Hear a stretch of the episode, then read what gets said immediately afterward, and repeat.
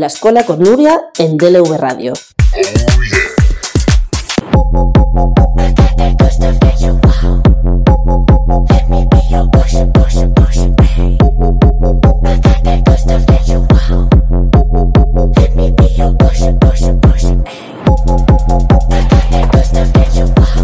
Mis queridas oyentes y oyentes de DLV Radio, ¿qué tal? ¿Cómo estáis? Yo aquí intentando recuperar mi aflautada voz para poder hacer el programa esta semana y ahí me he estado calladita dos días a punto de explotar para poder estar aquí con vosotros y con vosotras en DLV Radio, en la escuela con Nuria. Yo soy Nuria y para meditar, que lo he hecho, empezamos ya.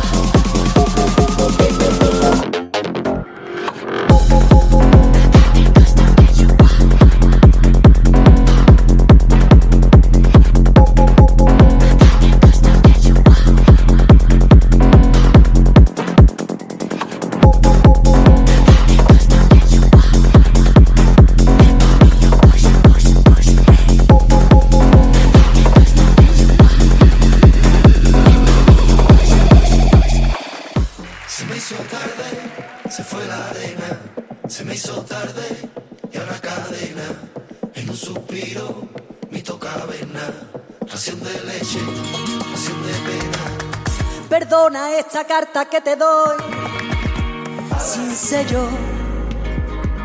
Pero ahí tienes una lista antes de marchar, ahí con lo que vivimos, y ahora muérdele, muérdele, muerde y se puede apagar. Borrando y olvidando, pisando y susurrándole la hora a contar. El velo negro en un corrillo de mujeres. Coge el juguete con la diestra, no resiste y que tu padre no se entere. Hay que sobro valor y mucho corazón para dar pasos al frente y poder volar. Quiero volar contigo más allá de lo prohibido. Tendió su mano y la fuerza para darte lo que por suerte nadie te regalará y ahora vas tú y me la dejas sola. ¿Quién te dio la voz y la voz y la voz y la voz que me roba? No la sueltes, amor mío, que te quedas sin razón. Que si apagas esa voz, la voz se ahoga. Pues esta semana en la escuela con Nuria llamamos a quien siempre llamamos cuando hay algo muy complicado que explicar en el panorama internacional, que es nuestro, nuestro gurú de cabecera de todo lo que tiene que ver con la política exterior, con, con, la, con la geopolítica, que es el profesor Juan Manuel de Faramiñán, para hablar de eso que está pasando en el Mar Rojo, que nadie entiende muy bien, pero que él seguro que nos lo va a explicar y que tiene mucho que ver con lo que hablamos la semana pasada entre el conflicto de Gaza e Israel. Profesor Faramiñán, ¿qué tal? Buenas tardes, bienvenido a la escuela con Nuria. Hola. ¿Qué tal? ¿Cómo Hola, muy bien, Nuria. Un placer, como siempre. Muchísimas gracias por estar con nosotros. Cuéntenos, cuéntanos, ¿qué es lo que está pasando en el Mar Rojo? Porque es como una noticia, anexo de otra noticia, que nadie entiende muy bien, pero que yo tengo la sensación de que es una cosa gravísima. Sí, bueno, más que grave, es parte de todo el, el sistema de, de dominó que afecta a la guerra de, de Gaza y a las convulsiones que en este momento se vive en la comunidad internacional. En realidad, el, el problema de los hutíes, que son en realidad es una, un grupo de chiíes musulmanes, que, que, además eh, se, se, conocen como eh, amigos o seguidores de Dios, eh, Ansar Allah, es como, como se les llama, como se autodenominan ellos, y pues están como um, tocados, digamos, por la, por, por el, la, mentalidad esta eh, teocrática que tanto está afectando al Islam al Islam correcto, y porque esto es un Islam incorrecto de alguna manera que el propio, los propios seguidores más, eh, más eh, tranquilos, más pacíficos, eh, también les duele a ellos mismos. Uh -huh. Y entonces lo que ocurre en este momento en el Mar Rojo, que por otro lado tiene la importancia es que es una vía fluvial que conecta con el canal de Suez uh -huh. y el que hasta ahora pasaba entre el 10 o al 15% del comercio internacional. Y al bloquear el Mar Rojo, eh, esto los hutíes lo que están haciendo es obligando a todas las naves eh, comerciales con los containers eh, que normalmente a través justamente del canal de Suez podían llegar antes a, a, Europa, tienen que bordear toda África. Entonces, esto pues encarece enormemente los productos por una cuestión natural de, tiempo y de, esfuerzo y de gasto de, gasolina y luego pues es una manera de presionar. Eh, esta sería un poco la, clave. pero, esto, pero esto, o sea, ¿cómo lo conectamos con el tema de Israel? Porque tiene una conexión directa y pues sobre todo me interesa, eh, claro, la respuesta, ¿no? Porque es verdad que está pasando esto, pero claro, la, respuesta internacional ha sido, y sobre todo el papel de España, un poco raro, porque al principio no quería estar, fue llamado, luego sí, luego no. Eso, el conecte ese, ¿cómo nos lo explicamos? Bueno, el, tema es que, por un lado, eh, los hutíes eh, han tenido un enfrentamiento casi histórico con Arabia Saudita. Cabe decir que UTI es un, desarrollo del propio nombre de su líder. Eh, entonces, pues eh, esto demuestra también eh, el tema de la, la, personalización del grupo a través de un líder carismático que es el UTI. Entonces, el conflicto entre ellos y Arabia Saudita, pues de alguna manera estaba también apoyado porque apoyaban a Arabia Saudita, a Estados Unidos e Israel. Entonces ahí va viendo usted ya la clave. Y por otro lado, entonces eh, se opone a ese, a ese binomio eh, apoyando al grupo UTI eh, justamente Irán. Y aquí tiene ya pues planteado el, esquema. Pero muchas, en muchas noticias nos, nos equiparan los UTIs como si todos fueran yemeníes. No, no es así. Eh, los hutíes gobiernan el norte de Yemen, pero no sur. Hay, hay como, digamos, dos gobiernos, algo parecido como pasa en otros estados, en Somalia y en otras partes, está, eh, o Libia, están fracturados, son estados eh, fallidos. Están fracturados y entonces el, el, gobierno de los hutíes se fundamenta sobre todo en el norte de Yemen, pero no en el sur. Lo que ocurre es que el gobierno oficial, apoyado por Arabia Saudita, por Estados Unidos y por Israel, eh, sobre todo Estados Unidos, en realidad es un gobierno débil eh, frente al gobierno UTI, eh, que tiene además de, un, un, fanatismo muy importante, feroz en ese sentido, por otro lado tiene el apoyo económico y militar de, eh, de Irán. Eh, y bueno, esto se ha demostrado, por ejemplo, recordemos que em, hace unas semanas un misil crucero lanzado por los hutíes hacia el Mar Rojo llegó a unos, a unos pocos kilómetros, un kilómetro y medio, creo recordar, de un destructor de los Estados Unidos antes de ser derribado, porque si hubiera impactado sobre este destructor, hubiera sido una masacre. Esto demuestra la capacidad militar que tiene este grupo. Sí, lo que pasa que bueno, Yemen también es un país arrasado por la guerra interna.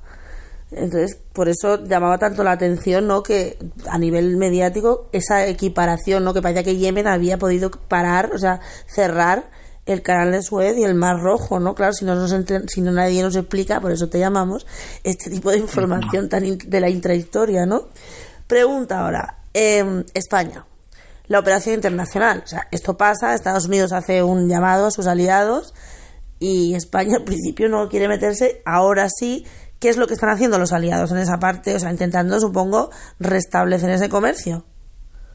Bueno, eso por supuesto, es el, el, el paso por el canal de Suez hay que restablecerlo de un modo u otro. Recuerda usted cuando hace un año más que se cruzó el barco aquel cruzó un, buque de carga, eh, se escoró en el canal y fue, fue, terrible porque en poco tiempo eh, subió el precio de muchos productos. Y solamente eso era un, fue durante unos días, eh, en cambio, esto es mucho más complicado. De todas maneras, hay algunos analistas que piensan que la solidaridad con Gaza por parte de los hutíes, además de que tiene, eh, en este sentido, hay que reconocer que lo que está ocurriendo en Gaza es una barbaridad, es una masacre y es un, genocidio en toda regla. Pero em, eh, se piensa que además de que obviamente hay una hay una cierta mm, simpatía por parte de los hutíes hacia los eh, gazatíes, en realidad muchos analistas piensan que la solidaridad que tienen es, una, es un motivo para ocultar lo que usted acaba de apuntar, que es el tema de la crisis interna que en este momento se vive en Yemen. Pero digamos que un poco de lo uno y de lo otro, podríamos decir que existe. Eh, hay, hay sentimientos, obviamente, pro-palestinos, sin duda, no solamente los hutíes, en, buena parte de la comunidad internacional, por lo que está ocurriendo en este momento, es una barbaridad. Mm, pero fíjate que la semana pasada entrevistábamos aquí a Yalil Sadaka, que es un periodista afincado en Madrid, palestino, una, bueno, un personaje de la comunidad palestina muy importante de España, y nos decía, se quejaba, ¿no? Ya entrando un poco en el tema de Gaza, ya de soslayo, eh, de que los países árabes habían dejado como también colgados ¿no? a los a los palestinos en realidad, ¿no? Que mucho así identificaba, por eso te lo preguntaba y que tenía muchas ganas de hablar contigo de este tema, como a los yemeníes, como el único pueblo que se había levantado a favor de los palestinos en el con, con el tema del Mar Rojo, ¿no? Bueno, España también se ha levantado y declaraciones del presidente de gobierno han sido muy claras cuando ha reclamado para acabar con este problema eh, la creación de dos estados, el Estado palestino y el Estado de Israel.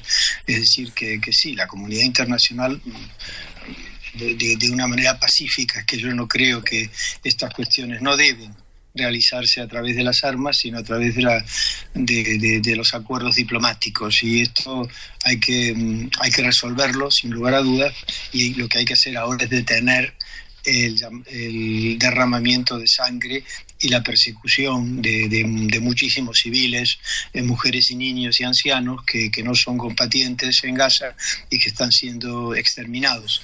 Entonces, en ese sentido, es un tema importante. Yo no creo que ayude eh, lo que están haciendo los hutíes en este momento no creo que ayude a que las aguas vuelvan a su cauce y se calme el tema. Lo que tenemos que hacer es tratar de calmarlo, pero cuando los ánimos están alterados es muy difícil. Lo que yo estoy diciendo puede parecer pues eh, papel mojado. Es muy difícil llegar a acuerdos eh, realmente cuando pues hay gente que está muriendo 100, 200, 300 personas, dicen los periódicos televisión por día y uno lo ve eso como si fuera un juego de, internet, como mm. si no fuera realidad. Mm. Y eso son 100 familias que han sido destrozadas. Es decir, es una barbaridad lo que está ocurriendo y no creo que eh, generar más presión eh, bélica pueda ayudar a resolver el tema. ¿Y lo que ha hecho Sudáfrica sí puede ayudar? ¿Hasta qué punto puede llegar eso, la, denuncia que emitió Sudáfrica? Ya sé que no es la Corte Penal Internacional, ya sé que no es eh, vinculante, pero esa, esa acción, ¿a dónde puede llevarnos? Si es que tiene algún recorrido hay, hay, una doble lectura, una lectura jurídica que es muy importante y hay una lectura eh, también de, digamos, de, opinión pública que también no hay que olvidar. El hecho de que el Tribunal Internacional de Justicia de la Haya haya dicho que mm, hay que estudiar la posible eh, comisión de eh, que se está ocurriendo en Gaza de un genocidio es para un jurista eh, que tiene que medir mucho las palabras, eh, pues es un paso importante. Quizá ahí lo que faltó ha sido eh, que solicitaran en este mismo documento un alto el fuego. algunos analistas piensan que, este, que esto ha sido una manera de, de ir dando pasos cautelosos para poder evitar la, la, reacción virulenta de Netanyahu. Porque también en Israel no todos están de acuerdo con lo que está ocurriendo. y, yo creo que en ese sentido el propio Shlomo Benami, que fue ministro de Asuntos Exteriores y del Partido Socialista en, en Israel, que vive ahora en España y dirige el Centro para la Paz en Toledo, pues ha eh, hecho declaraciones hace un mes, más o menos, mes y medio, muy importantes, diciendo que realmente Netanyahu es un, eh, es un dictador y, él ha dicho el término fascista, es decir, que es duro para un, israelí que llaman justamente, están haciendo lo que ellos mismos sufrieron en, su, mm. en la devastación de la Segunda Guerra Mundial. Parece mentira que no que en sus propias cuerpo, sangre, no hayan dado cuenta de que hay que evitar este tipo de cuestiones. Es verdad, por otra parte, que lo del 7 de octubre eh, fue, fue terrible, fue una barbaridad, pero 1.200 eh, muertos, eh, por, por, ser frío, lo que le voy a decir, 1.200 muertos y 250 rehenes frente a 20 y pico mil eh, muertos también en, la otra parte, no es algo que, que sea realmente equilibrado. Es decir, eso es un ojo por ojo demasiado fuerte y por tanto esto tiene que acabar, hay que detenerlo cuanto antes. Lo que está, para, cerrar un poco lo que usted me pregunta, lo del Mar Rojo, pues es una anécdota más en un tema de, terrible que tendrá que la, la comunidad internacional pues eh, ajustar cuentas en su momento y yo creo además volviendo a lo del Tribunal Internacional de Justicia que en su momento habrá que ver también eh, la reacción de la Corte Penal Internacional en donde pues el fiscal general pues en un primer momento se ha mantenido demasiado tibio con respecto al conflicto en Gaza y cuando ha visto la propuesta ante la Corte Penal Internacional, ante el Tribunal eh, Internacional de Justicia de la Haya, eh, ha pues eh, reculado y ahora pues parece que va a estudiar más a fondo el tema para que la vía jurídica pueda realizarse y en su momento se pueda juzgar por crímenes de guerra, de lesa humanidad y también por genocidio, que son mm. todos eh, elementos o, eh, que, digamos, eh, fórmulas que, que habría que utilizar como tipos, tipos penales o jurídicos para poder en su momento juzgar lo que está ocurriendo. Es que, mm, Juan Manuel, ya para terminar, yo creo que cualquier cosa que no sea eso a la humanidad nos viene muy mal. O sea, nos, va a hacer que a la comunidad internacional le hace quedar muy mal ver, lo que estamos viendo, permitir lo que se está permitiendo y que como mínimo no se persiga, pues como en su momento también se quiso perseguir a, Putin, ¿no? Con, cuando, cuando invadió Rusia. Juan Manuel de Faramillar, muchísimas gracias por estar esta semana en la escuela con Nuria, catedrático emérito de Derecho Internacional de la Universidad de Jaén. Muchísimas gracias, mi profesor admirado. pues nada, es un placer y adelante con el, con el programa y enhorabuena. Un abrazo. Un abrazo muy fuerte. Hasta luego.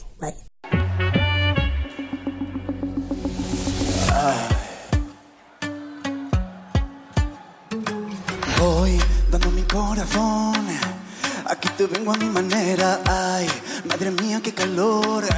Y a mi amiga está buena, señorita, así se baila que la noche no se apaga, europea, americana, los tambores se desatan. Y vuela, vuela sin bajar, todo el mundo a vivir el presente, que llega el ritmo a la ciudad, yo te traigo el fuego caliente, sube ánimo, yo pare, que se pare, porque la noche está caliente.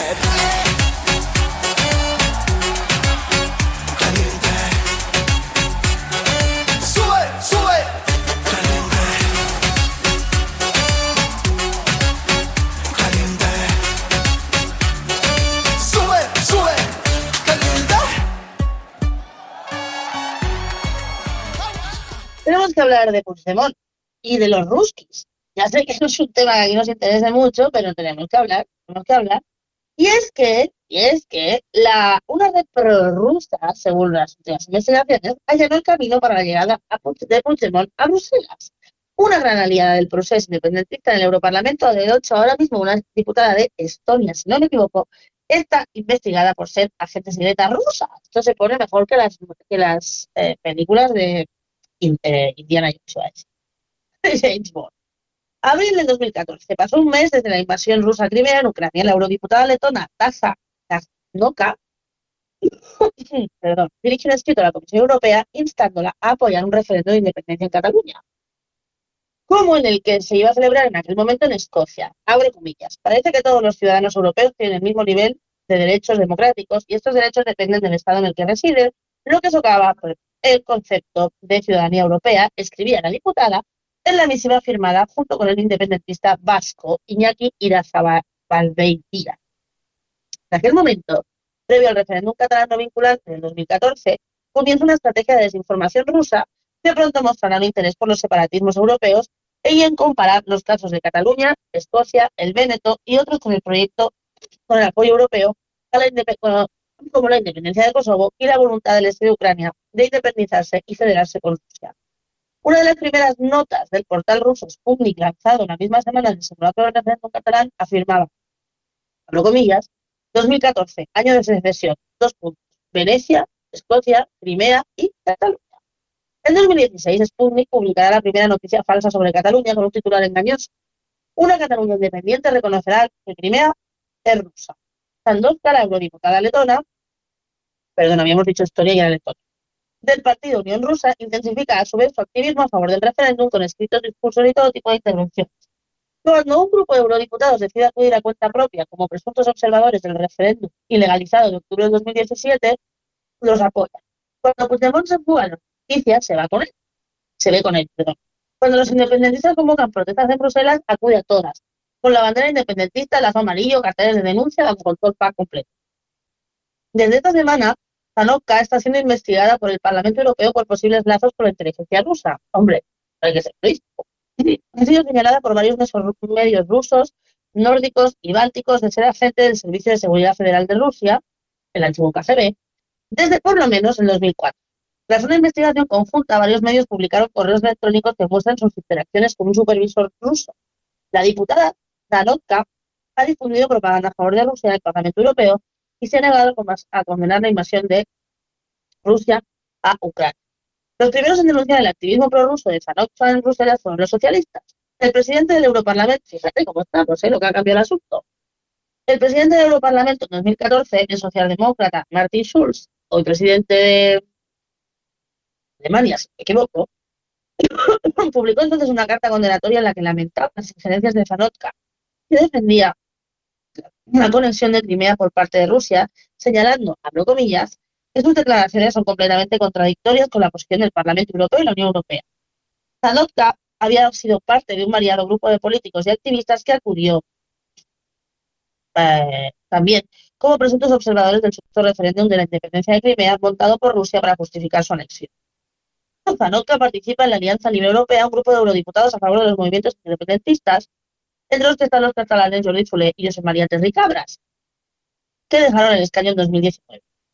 En noviembre del 2017, Zanotka dio numerosas entrevistas en las que dijo, se dijo crítica con España, hablando de un doble rasero europeo, porque la situación de Cataluña le recordaba la de Kosovo. No jodas, tío, Zanotka. En primera línea con postura oficial del Kremlin.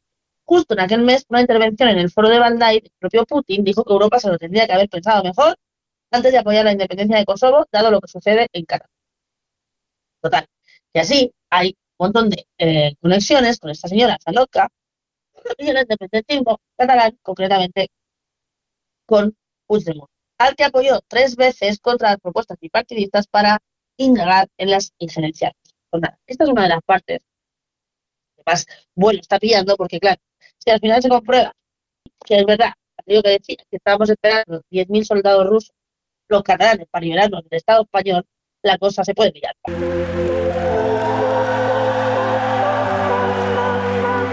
Y está grabada en mi memoria, a fuego tenemos una trayectoria Hoy saliste con la euforia de perreo. Vi que tu combo estaba allí, aún no me lo creo. Y me miraste a los ojos, te vi ganas de hablar.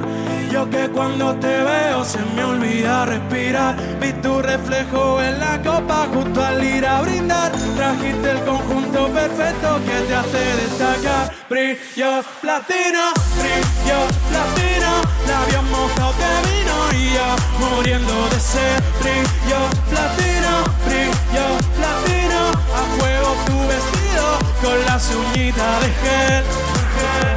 Tienes lo que yo estoy buscando, aunque te ande esquivando, no volvemos a ver.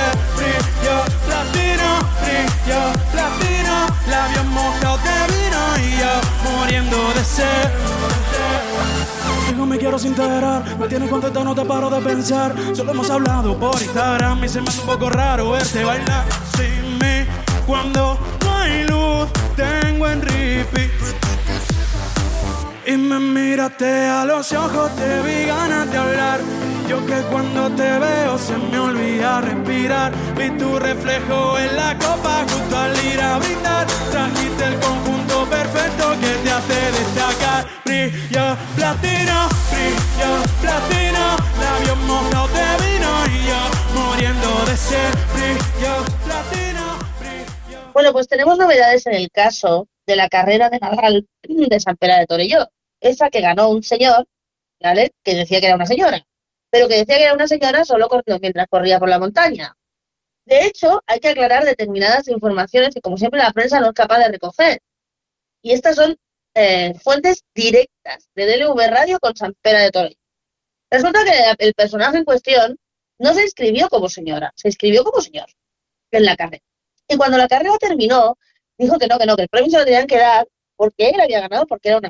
Y como en aquel momento pues nadie, nadie veía muy bien, sabía, ni se lo... O sea, San de Torelló es un pueblo enano, pequeñito, y la verdad es que estas vicisitudes no pasan. ¿eh? Por eso yo creo que esta gente se va a estos sitios, porque estos no son capaces de hacerlo en la maratón de Nueva York, por ejemplo.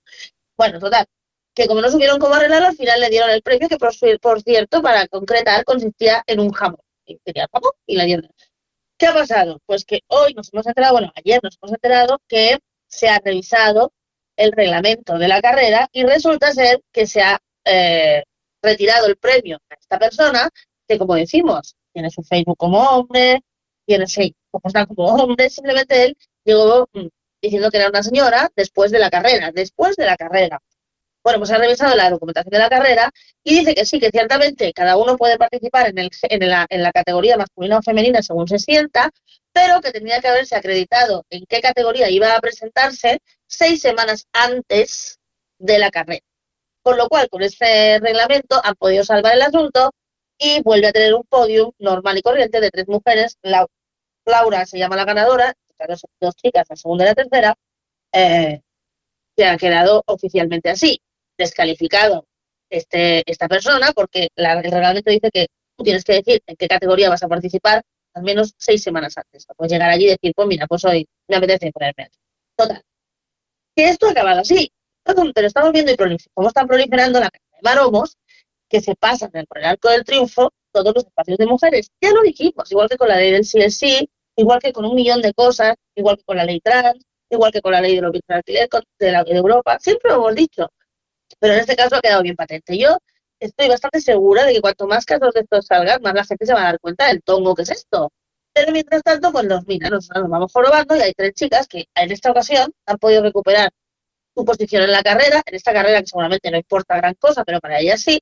Pero cuántas y cuántas veces señores se habrán quedado con puestos, reconocimientos y esfuerzo que son de las mujeres. Así que bueno, enhorabuena Laura, la, la, la ganadora real de la carrera de Nadal de San Pedro de Torelló y esperemos que estos casos no se repitan y si se repiten se hagan públicos para poder denunciarlos y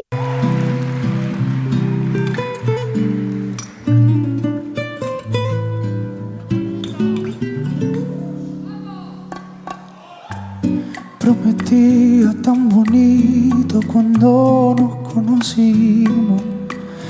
Inventamos una historia y la creímos. Pasaron años, no quisimos, nos hicimos tanto daño que ahora somos dos extraños. Ahora somos dos extraños. Nos quisimos, también nos hicimos daño.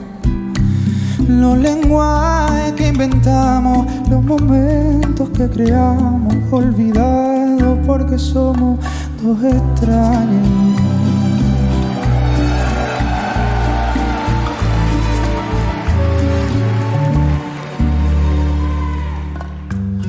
Aunque lo intentamos todo, lo nuestro no estaba escrito.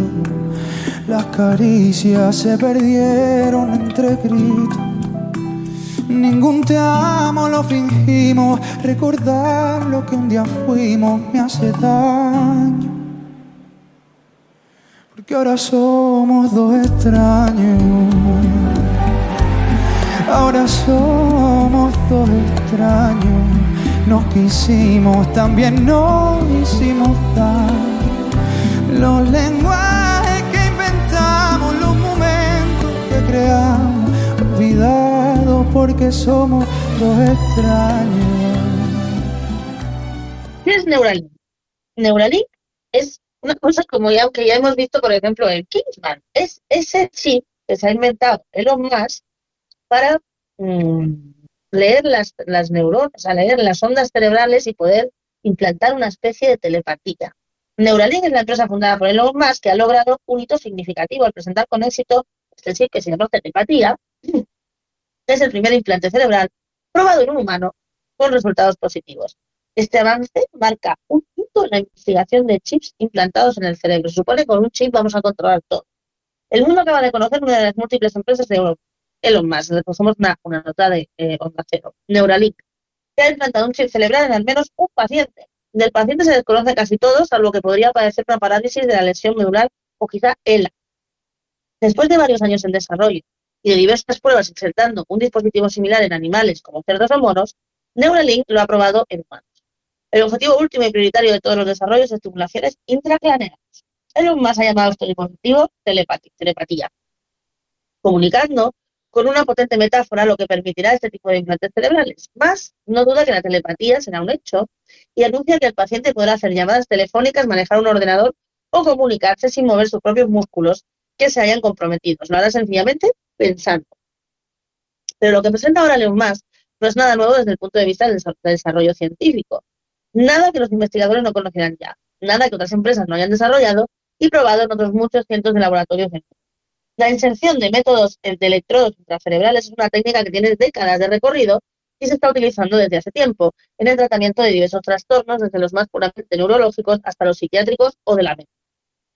La neurocirugía con inserción de dispositivos de estimulación y o atenuación o inhibición neurológica se usa ya regularmente de forma exitosa para casos de Parkinson, temblores, distonías, epilepsia, síndrome de Tourette y así un montón de cosas. También se recurre a estos chips en caso de depresión, dolor crónico, adicciones o incluso demencia y obesidad.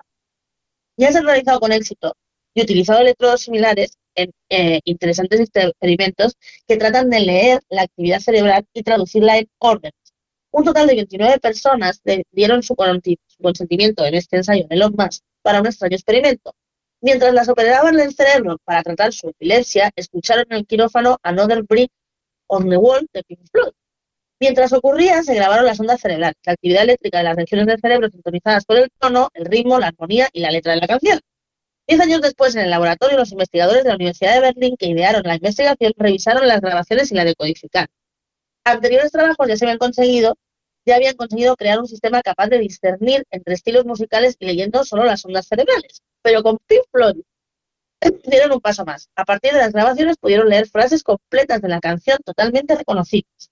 También son numerosos los ejemplos de experimentos como el anterior, la mayoría con carácter experimental, que han demostrado tener éxitos en pacientes con distintos tipos de parálisis. Las neuronas, nuestras principales células cerebrales, son básicamente dispositivos electroquímicos. Para comunicarse entre sí utilizan sustancias químicas.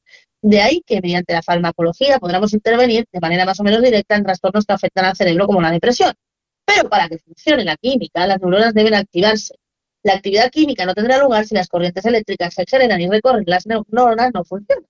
Por eso podemos también alterar su funcionamiento mediante impulsos eléctricos.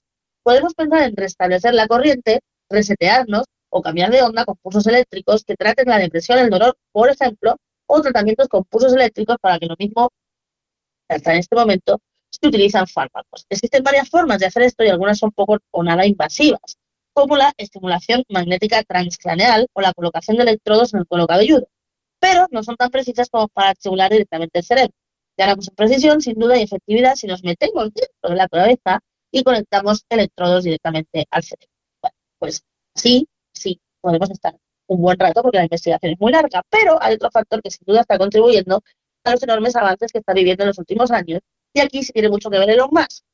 No es que se haya descubierto la pólvora con la telepatía, pero sí se está incentivando su competencia empresarial. Hay una gran inversión económica para mejorar los productos con los que podemos estimular y leer la actividad cerebral. Su dispositivo actual es inalámbrico y se disimula muy bien una vez insertado. Dos avances importantes para el bienestar de los pacientes, claro, no van a poner una antena, ¿no? Además, su empresa ha desarrollado un método de implantación médica mediante cirugía robotizada, lo que reduce considerablemente los errores humanos. No es discutible que Elon Musk proporciona mucha visibilidad. Todo el mundo está pendiente de lo que hace, lo que dice este magnate. Por eso que Elon Musk se haya embarcado en esta aventura hace que esta tecnología sea conocida y se convierta en un foco de atención social. Y eso podría ser beneficioso. Pues sí, pero a mí me recuerda a los electroshows de toda la vida. O sea, vamos evolucionando, pero al final es lo que es. Bueno, está muy bien. Lo que pasa es que hay que ver hasta qué punto, hasta qué punto podemos hacer este tipo de investigación solo a cargo de una empresa que lo único que busca sus beneficios económicos. Como todo, aquí la bioética debería estar mucho más presente.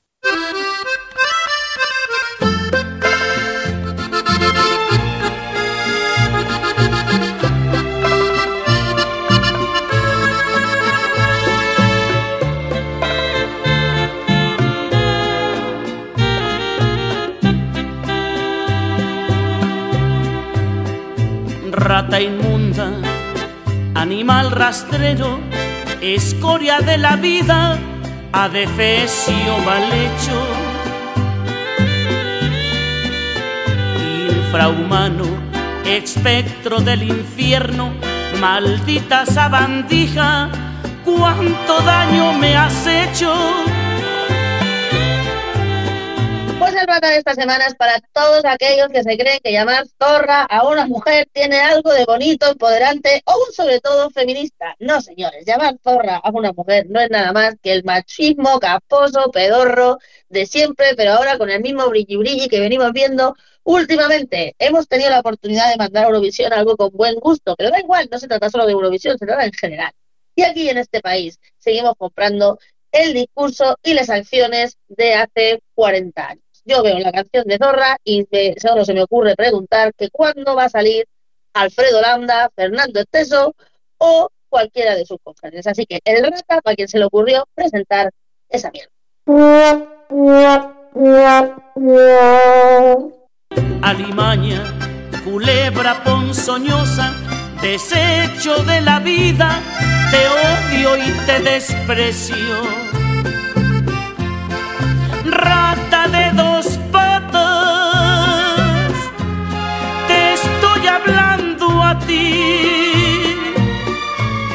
porque un bicho rastrero, aún siendo el más maldito, comparado contigo, se queda muy chiquito.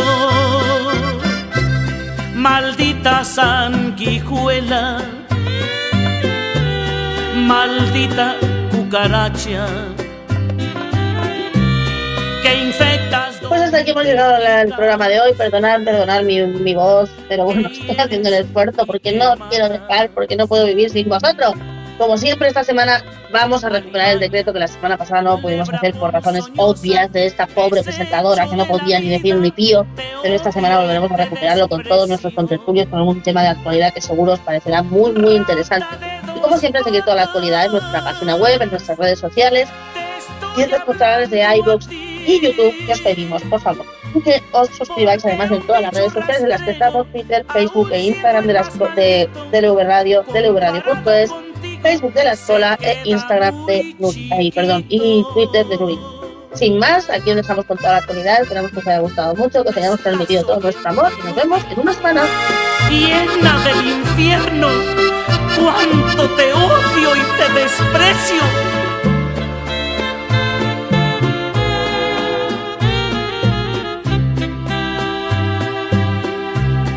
maldita sanguijuela, maldita cucaracha, que infectas donde picas, que hieres y que matas. Alimaña, culebra ponzoñosa, desecho de la vida te odio y te desprecio. Rata de dos patas, te estoy hablando a ti, porque un bicho rastrero, aun siendo el más maldito, comparado contigo, se queda muy chiquito.